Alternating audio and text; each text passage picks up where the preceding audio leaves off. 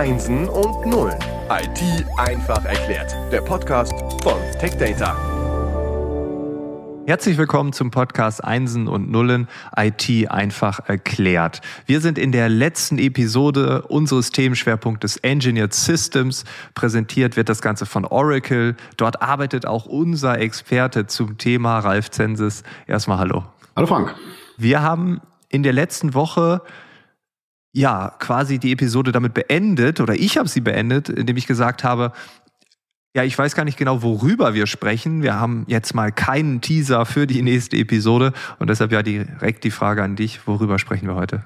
Ja, wir sprechen natürlich wieder über Engineered Systems. Ähm, wir haben ja auch äh, in der letzten Folge ein spezielles Engineered System ähm, kennengelernt, die, die Recovery Appliance, die sich mit Datensicherung befasst. Wir haben ähm, in der Folge davor auch schon mal ein bisschen aufgezeigt, welche es denn sonst noch so gibt, ähm, wie groß und wie klein die sein können. Ähm, wir fangen aber heute mal an mit dem Thema Sourcing-Strategie. Das äh, heißt, wie kann ich denn ein solches System betreiben? Woher kann ich es bekommen? Und ähm, wie kann ich es kaufen, um es mal ganz einfach gesagt. Und da gibt's bei den Sourcing-Strategien grundsätzlich erstmal die klassische Variante, die wir seit vielen Jahren kennen und natürlich die aktuelle ähm, Cloud-Variante. Das heißt also, in der Cloud-Variante bedeutet es, dass der Kunde gar kein eigenes Rechenzentrum mehr hat. Und ähm, die, das System wird dann von Oracle praktisch für ihn betrieben und, und der Kunde nutzt dann bei uns in der Cloud das entsprechende System oder das Engineered System als Service. Dabei hat er 100% Kontrolle über die Daten, weil die Daten zwar in unserer Cloud liegen, die aber zu 100% verschlüsselt sind. Es geht gar nicht, dass er ohne eine volle Verschlüsselung die Daten bei uns ablegen kann. Ähm, ich habe dann in dem Zusammenhang natürlich eine extreme Flexibilität in der Größe und in der Location. Ich kann praktisch jede jede Größe nehmen. Ich habe auch dann, wenn ich eine Location Frankfurt zum Beispiel habe, auch gleich im Umfeld Frankfurt mehrere Rechenzentren. Das heißt, ich kann eine entsprechende Hochverfügbarkeit dann auch innerhalb von einer Region sicherstellen. Ich kann aber auch Teile dann in andere Oracle-Rechenzentren legen, die also ganz verteilt über den Globus sind, wenn ich zum Beispiel eine, ein, ein Tochterunternehmen habe in den USA oder in, in, in China oder sonst irgendwo. Ich habe auch eine riesen Flexibilität dadurch, dass ich das sehr elastisch nutzen kann. Das heißt, ich muss mich nicht auf irgendeine Gehäusegröße oder auf irgendwas festlegen, sondern ich kann im Prinzip atmen und äh, ähm, das Ganze so praktisch kaufen, so betreiben, wie ich es brauche. Bin dadurch auch natürlich preislich sehr, sehr attraktiv und das Ganze ist auch super effizient. Also von der allein von der von der ähm, Softwarelizenzierung und und und. Das heißt, ich habe da eine Menge sehr sehr guter Features. Traditionell, habe ich gerade schon gesagt, haben wir diese On-Premise-Version, da mache ich praktisch alles in Eigenverantwortung. Das ist bekannt, bewährt, müssen wir gar nicht groß drüber reden. Ich habe äh, die Komplexität natürlich voll am, am, am Bein. Das heißt, das Engineered System nimmt mir eine Menge Komplexität raus, aber die Komplexität vom Betrieb meines Data Centers, die habe ich dann äh, auch noch. Es ist insofern ein bisschen komplizierter. Es ist auch recht teuer, wenn ich das äh, on-premise mache. Ich habe hohe Investitionskosten, kann die aber buchhalterisch so darstellen, wie ich es mag. Das heißt also, ich kann die natürlich kaufen, ich kann sie finanzieren lassen oder leasen. Der Betrieb, den muss ich natürlich auch nicht immer selbst machen, sondern da kann ich auch externe Unternehmen oder Oracle oder Partner von Oracle reinnehmen. Und dann haben wir natürlich, ähm, das ist ähm, auch ein sehr, sehr starker Punkt bei Oracle, das Thema Oracle Cloud at Customer als weitere Alternative. Das ist jetzt aber nicht Hybrid, weil das gibt's ja auch und ihr nennt es jetzt nicht einfach nur anders, sondern es ist was anderes. Nee, das, das, das genau, genau. Das, okay. Also das muss man wirklich sagen, ähm, das kann man auch sehr schnell verwechseln. Wir kommen auch gleich nochmal kurz auf Hybrid. Ich okay, erkläre okay. mal kurz, was denn, was denn Cloud at Customer ist. Das ist was völlig anderes. Das hat äh, das identische Betriebskonzept wie die Oracle Cloud. Das heißt also, Oracle betreibt das System und der Kunde nutzt den Service. Ja, das ist im Prinzip co-managed. Das heißt, das System steht aber, und das ist die Besonderheit, im Rechenzentrum beim Kunden. Kunden. Das heißt also, ich habe ein Stück von der Oracle Cloud mit ihrer Verwaltung, aber dieses Stück Hardware, das setze ich dann ins Rechenzentrum vom Kunden rein. Damit hat der Kunde 100% Kontrolle über die Daten, wie schon vorher. Also im Prinzip kennt nur der Kunde den Schlüssel und hat aber und das ist die Besonderheit bei Cloud at Customer, auch die physikalische Kontrolle. Das heißt also, diese verschlüsselten Platten, die sind dann auch noch in seinem Data Center. Da kann er dann auch natürlich festlegen, wer diese ja, Maschine überhaupt anfassen darf oder nicht. Ne? Das ist ein ideales Konstrukt für Kunden, die sehr hohe regulatorische Einflüsse haben. Also typischerweise GDPR-Daten dürfen gar nicht rausgegeben werden, wie man so schön sagt. Die müssen unbedingt in unserer ähm, unserer Kontrolle bleiben. Wir können damit nicht in die Cloud gehen. Für diesen Bereich ist ähm, das ähm, ein optimales Konzept. Von der Lizenzierung her kann man auch alle möglichen Mischformen fahren. Das heißt also, ich kann wie beim On-Premise klassisch Lizenzen kaufen oder wenn ich die über einen Rahmenvertrag habe, kann ich die auch für diese Maschine nutzen. Was aber auch in dem äh, Cloud at Customer Modell geht, ist, dass ich da äh, eine entsprechende Lizenzabrechnung nach Nutzen nach Nutzung habe. Das heißt also, ähm, ich bin völlig dynamisch äh, bei der bei der Lizenzierung und wenn ich mehr brauche, muss ich mehr Lizenzen bezahlen und weniger dann auch entsprechend weniger. Perfekt, wenn ich schwankende Workloads habe oder ähm, ja, Datenbanken habe, die sehr stark wachsen oder, oder in irgendeiner Weise ihre Größe oder ihre Anforderungen verändern. Ne? Das Schöne bei diesen, bei diesen ähm, Lizenzmodellen, wo die Lizenzen äh, inkludiert sind, ist auch, dass ich äh, eine Vielzahl von Datenbankoptionen, die ansonsten auch nochmal signifikant ähm, Kostenblock darstellen, dass ich die dann auch schon gleich dabei habe. Und das Ganze ist, habe ich eben schon mal gesagt, immer voll verschlüsselt auf jeden Fall. Also insofern eine gute Gesamtlösung. Ich habe eine hohe Flexibilität auf der einen Seite, gerade bei den Lizenzen, äh, bin aber auch äh, sehr, sehr gut geschützt. Ideales System zum Beispiel für Disaster Recovery. Typischerweise habe ich da eine große Maschine, die irgendwo steht für die ich aber in dem Moment, wenn sie nicht genutzt wird, gar keine Lizenzen brauche. Erst wenn ich wirklich mal so einen Desasterfall habe, dann werden die entsprechenden Lizenzen denn da fällig. Ne? Also insofern habe ich eine super Absicherung, ähm, kann das Ganze aber ähm, mit einem guten Kosteneffekt machen. Okay, und dann Hybrid ist dann nochmal anders. Hybrid ist dann im Prinzip, ja, das ist, äh, das verwenden unsere, unsere Wettbewerber sehr stark, weil sie eigentlich so ein, so, ein, so ein Modell wie eben das Cloud Customer gar nicht anbieten können. Ne? Das ist hier so im Prinzip eine durchgängige Hardware habe. Ich habe die gleiche, wir haben ja das Beispiel gehabt, Exadata ja in der Cloud oder Hybrid oder als Kaufmodell. Das heißt, wir sind, wir bieten den gleichen, die gleiche Hardware im Prinzip mit ihren ganzen guten Features, aber die bieten wir dann in den unterschiedlichen Modellen. Und ein Hybridmodell würde im Prinzip nur bedeuten, ich habe eine On-Premise Exadata und ich habe eine in der Cloud. Das ist Hybrid. Das heißt, die haben die gleiche Betriebsoberfläche und ich kann da vielleicht Daten hin und her schieben. Ne? Mhm. Bei Cloud at Customer ist es aber so, dass ich im Prinzip in meiner, in meiner, in meinem Rechenzentrum ein System fahre, was aber in der Oracle Cloud hängt. Das ist eine ganz andere Geschichte. Das heißt also, da ist die Verwaltung der Maschine bei Oracle. Das heißt, Hybrid und ähm, Cloud at Customer ist ähm, was völlig anderes und für den Kunden eine echte Alternative. Ich kriege nicht dreimal das gleiche, sondern ich habe hier wirklich drei sehr unterschiedliche Modelle. On-Premise, ich mache selber. Ich habe die Cloud, da wird es von Oracle verwaltet und ich nutze es nur. Cloud at Customer, Oracle verwaltet, aber im Rechenzentrum mhm. vom Kunden. Sehr cool, finde ich. Okay, glaubst du, es ist eine hohe Verwechslungsgefahr mit Hybrid? Also äh ja, jetzt ähm, ähm, äh, wenn man wenn man so ein bisschen im Thema ist, wenn man Data Center selbst betreibt, wenn man ähm, sich auch mit den rechtlichen Hintergründen ein bisschen auseinandersetzt, so Anforderungen von Datenschutzgrundverordnung und so weiter, da glaube ich, kann das nur so auf dem Buzzword-Level ähm, missverstanden werden. Aber okay. wer mal reinschaut und wer sich so eine Exadata Cloud at Customer mal näher anschaut, äh, mal so eine Viertelstunde investiert, der wird sehen, okay, okay das ist ein signifikant schon, anderes Modell, ja genau. ja, also das ist, äh, da kommt man sehr schnell drauf, ja. Und ähm, ich denke mal, das ist eine sehr schöne Geschichte. Und dann kann man halt sehen, wenn ich jetzt in so eine Phase gehe, was soll ich denn machen? Soll ich denn jetzt irgendwie in die Cloud gehen? Soll ich nicht in die Cloud gehen? Da haben wir immer so ein paar Empfehlungen, wo wir einfach sagen, okay, ähm, was sind denn so Indikatoren? Also wenn ich jetzt zum Beispiel Systeme habe, die einen recht alten Patch-Level haben, wir haben ja in der vorletzten Folge über Patching gesprochen. Wenn meine Systeme also nicht gut gepatcht sind, ist das zum Beispiel ein Indikator, da sollte ich eher in die Cloud gehen, weil da wird mir geholfen. Ja wenn ich für den gesamten Stack, den ich denn so betreibe, also für meine ganzen Layer in den Systemen, wenn ich das selbst betreibe, wenn ich da nicht ausreichende Anzahl von Spezialisten habe, sollte ich auch vielleicht in die Cloud gehen. Ja? Oder ich, ich muss ich muss wirklich so ein System auch wirklich fahren können. Und äh, wenn ich das nicht kann, ist meine Empfehlung immer, wenn das nicht mein Kerngeschäft ist, gib es ab, geh in die Cloud, aber zumindestens nimm dann, ähm, nimm dann ein Engineered System für den Betrieb. Und was noch eine ganz wichtige Geschichte ist, ich muss mich nicht für eins entscheiden. Also ich kann im Prinzip sagen, ich habe ein paar, das kamen viele unserer Kunden, Exadatas, die habe ich wirklich on-premise.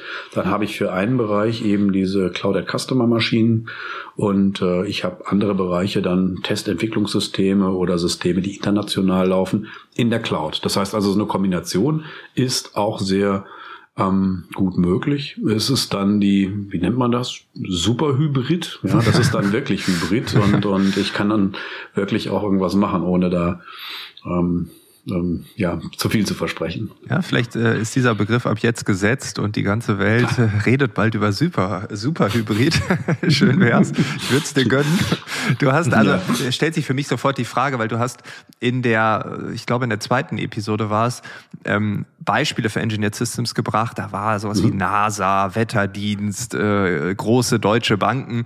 Ähm, mhm ist dieses Thema dann halt nur für Konzerne, für Unternehmen, die mindestens im DAX gelistet sind, besser noch irgendwie äh, an der Wall Street da ihr Geschäft betreiben. Also wie sieht das aus? Ist das nur für die ganz Großen oder kann ich mir das hier auch für ein kleines Unternehmen, sagen wir mal mit 50 Mitarbeitern und Mitarbeiterinnen vorstellen? Das ist ein guter Punkt. Also ich denke mal, da geht mit uns auch manchmal das Marketing durch. Das sind natürlich klangvolle Namen, wenn wir CERN sagen oder wenn wir, wenn wir äh, NASA oder, oder irgendwie äh, eine ganze Reihe deutscher Industrie Industrieunternehmen aufzählen können, so die Top 100 und, und da ist man immer gut unterwegs, das tut man auch gerne. Aber das macht man natürlich erstmal, um, um zu zeigen, das sind unsere, unsere sehr, sehr großen Kunden. Aber ähm, ganz sicher, Frank, wir haben, wir haben wirklich eine Menge Kunden, die ähm, unterer Mittelstand sind, die wirklich sehr klein sind. Aber das ist auch äh, eben die Stärke von den Engineered Systems. Die sind sehr, sehr gut ausbaubar. Das heißt, äh, die sind modular. Äh, wir hatten mal in der ersten Folge darüber gesprochen. Also ich kann dann wirklich klein starten mit so einem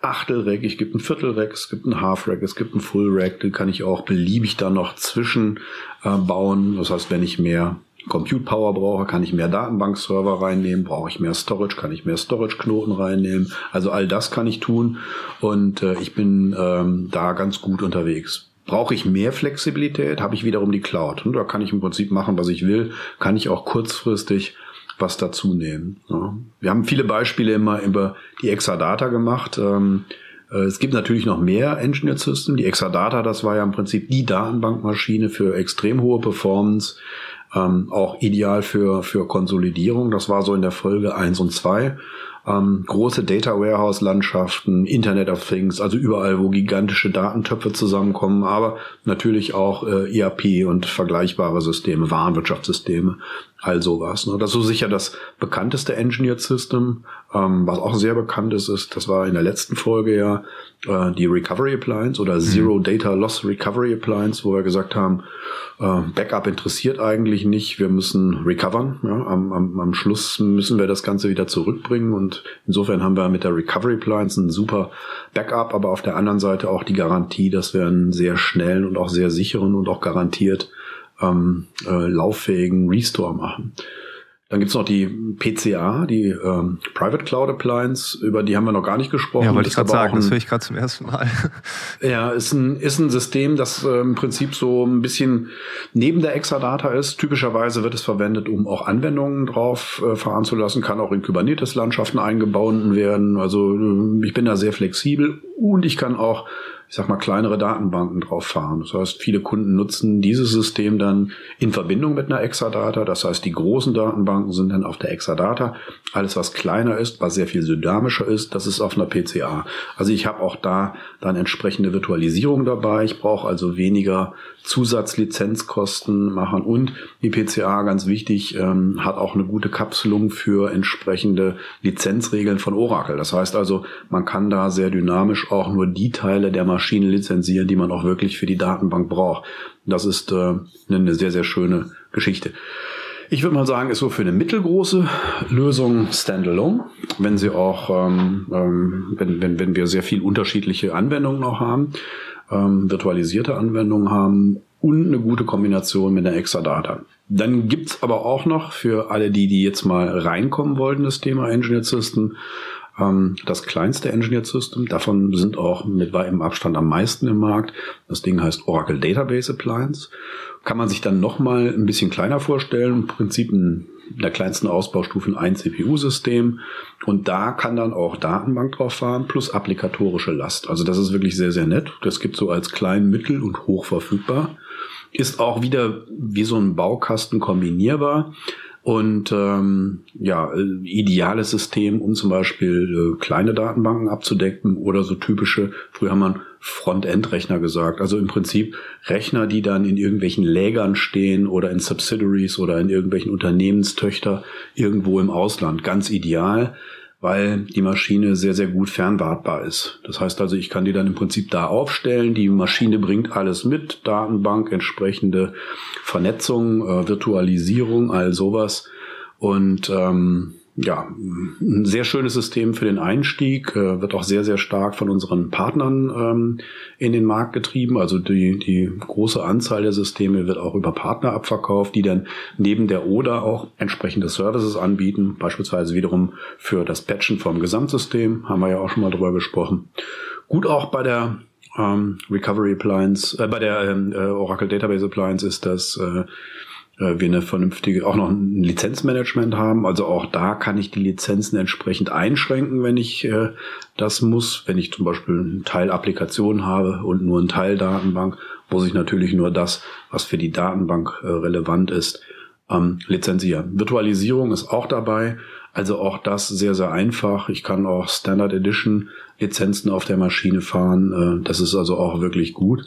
Und ich kann dadurch auch super einsparen. Das heißt, ich habe das Betriebssystem schon in der Maschine mit dabei, die Virtualisierung ist enthalten, ähm, ich habe ähm, die Datenbanklizenzen, wie gerade äh, gesprochen, kann ich gut einschränken und ich habe ein vernünftiges, sehr, sehr einfaches und auch grafisch unterstütztes Bedienerkonzept. Also ideal für Leute, die wirklich mit möglichst wenig Aufwand eine komplexe, hochleistungsfähige Datenbankmaschine haben wollen. Ja, ich wollte gerade sagen, also das Thema Komplexität äh, zurücknehmen, das war ja schon Thema bei uns, das kommt hier wieder bei da raus, mhm. äh, obwohl die Komplexität ja nicht weg ist, sondern sie wird nur anders gemanagt, wir gehen damit anders um, wir lassen Profis ran. Ähm, wenn mhm. du die drei Episoden äh, so ein bisschen zusammenfassen würdest, äh, mhm. was, was würdest du da sagen? Naja, also für mich ganz wichtig ist, äh, wir bieten hier mit den Engineered Systems wirklich die, die Wahlfreiheit. Ich, ich kann die wirklich on-premise fahren und in den beiden anderen Mischformen auch auch, also als Cloud at Customer und vor allen Dingen auch äh, als Cloud-Lösung. Also da bieten wir schon ähm, eine gute ähm, ähm, Vereinfachung. Wir haben ja gesagt, dass das eben dieses Einsetzen von diesen industriell vorgefertigten und auch standardisierten Systemen die Komplexität deutlich runterbringen. Und ich habe natürlich, ähm, wenn ich die Komplexität unten halten will, komme ich um Engineered Systems gar nicht drum herum. Also im Einsatz von Oracle-Datenbanken äh, auf jeden Fall. Mein Tipp an die Unternehmen ist, wenn sie jetzt wirklich nicht äh, aus beruflichen Gründen Hardware zusammenbauen, bleiben sie bei ihrem Kerngeschäft, ja, machen sie aus ihrem Datenbankadministrator wirklich wieder einen, der administriert, der auch prägend mitarbeitet, ja, free up. Äh, das heißt also, dass man wirklich, dass man die Leute wirklich mit dem beschäftigt, wofür sie eigentlich da sind und nicht für irgendwelche Wartungsarbeiten oder, oder das Rausfinden von irgendwelchen Patches. Und damit ist die Komplexität schon mal per Definition ein bisschen verlagert, eben auf den Hersteller, eben auf uns. Und äh, da bleibt noch genug übrig. Also insofern ähm, keine Sorge. Okay, also das nehme ich mit. Schuster bleibt bei deinen Leisten. Ich habe gelernt, äh, was ein Backup ist, dass ein Restore wahrscheinlich ein bisschen wichtiger ist und äh, was dieses Keep it simple and stupid, mein äh, ja vielleicht auch Lebensmotto wurde auch auf dieser Ebene vielleicht noch mal ein bisschen äh, auf Anal ja, schöne Analogie irgendwie, weil man tendiert genau. dazu, du hast es gesagt, wir tendieren dazu, äh, immer irgendwie an den Anschlag der Komplexität rangehen zu wollen, noch hier ein bisschen mehr dann dort, sondern da vielleicht sich äh, ja auf den Kern zu konzentrieren, das Kerngeschäft, das, was wirklich wichtig ist. Und äh, ja, wenn du jetzt noch in zwei Sätzen, wir haben nicht mehr viel Zeit, aber vielleicht in zwei Sätzen vielleicht noch einen kleinen Ausblick wagen könntest, wo, wo geht in, in diesem Themenfeld die Reise hin, dann wäre ich dir sehr dankbar. Naja, eine Sache ist einfach, wir sind in der IT, der Trend momentan ist Cloud. Ich denke mal, äh, das ist ein sehr, sehr starker Trend, werden viele in die Cloud gehen. Aber mein Geheimtipp ist, es wird auch sehr, sehr viel Cloud at Customer gemacht werden, weil eben regulatorische Einflüsse da sind. Es, es herrscht bei vielen Unternehmen Unsicherheit. Kann ich meine Daten wirklich rausgeben in die Cloud? Habe ich die noch ausreichend unter Kontrolle? Und da bietet äh, das Cloud at Customer Modell, also im Prinzip, dass die Oracle Cloud in der, in der Landschaft des Kunden ist und auch die physikalische Kontrolle ermöglicht. Das äh, bietet das richtige Modell und ist so ein kleiner Geheimtipp. Ich denke mal, da werden wir noch mehr von sehen. Okay, also da kommt was auf uns zu. Wir sind gespannt, was. Wir wissen es nicht. Es ist ein Blick in die Glaskugel. Also wir wissen nie, was da kommt, aber man kann sich ja zumindest gedanklich darauf vorbereiten. Wir haben ja auch ja. schon gesehen, dass man über Dinge nachdenken sollte, die auftreten können, auch wenn sie nicht hochgradig wahrscheinlich sind, aber eine gewisse Wahrscheinlichkeit wenn sie da ist, dann kann es auch passieren. Von daher, Ralf, vielen Dank für äh, die Reise, die du mit uns äh, angetreten bist, das Thema Engineered Systems und die letzten vier Wochen. Ich bin deutlich schlauer. Ich denke, alle, die zugehört haben, genauso. Und äh, ja, wer weiß, vielleicht bei einem anderen Thema oder bei der Verlängerung dieses Themas, bei einer Vertiefung. Wir werden uns vielleicht nochmal wiedersehen und hören. Vielen Dank. Prima. Danke. Danke. Tschüss. Ciao.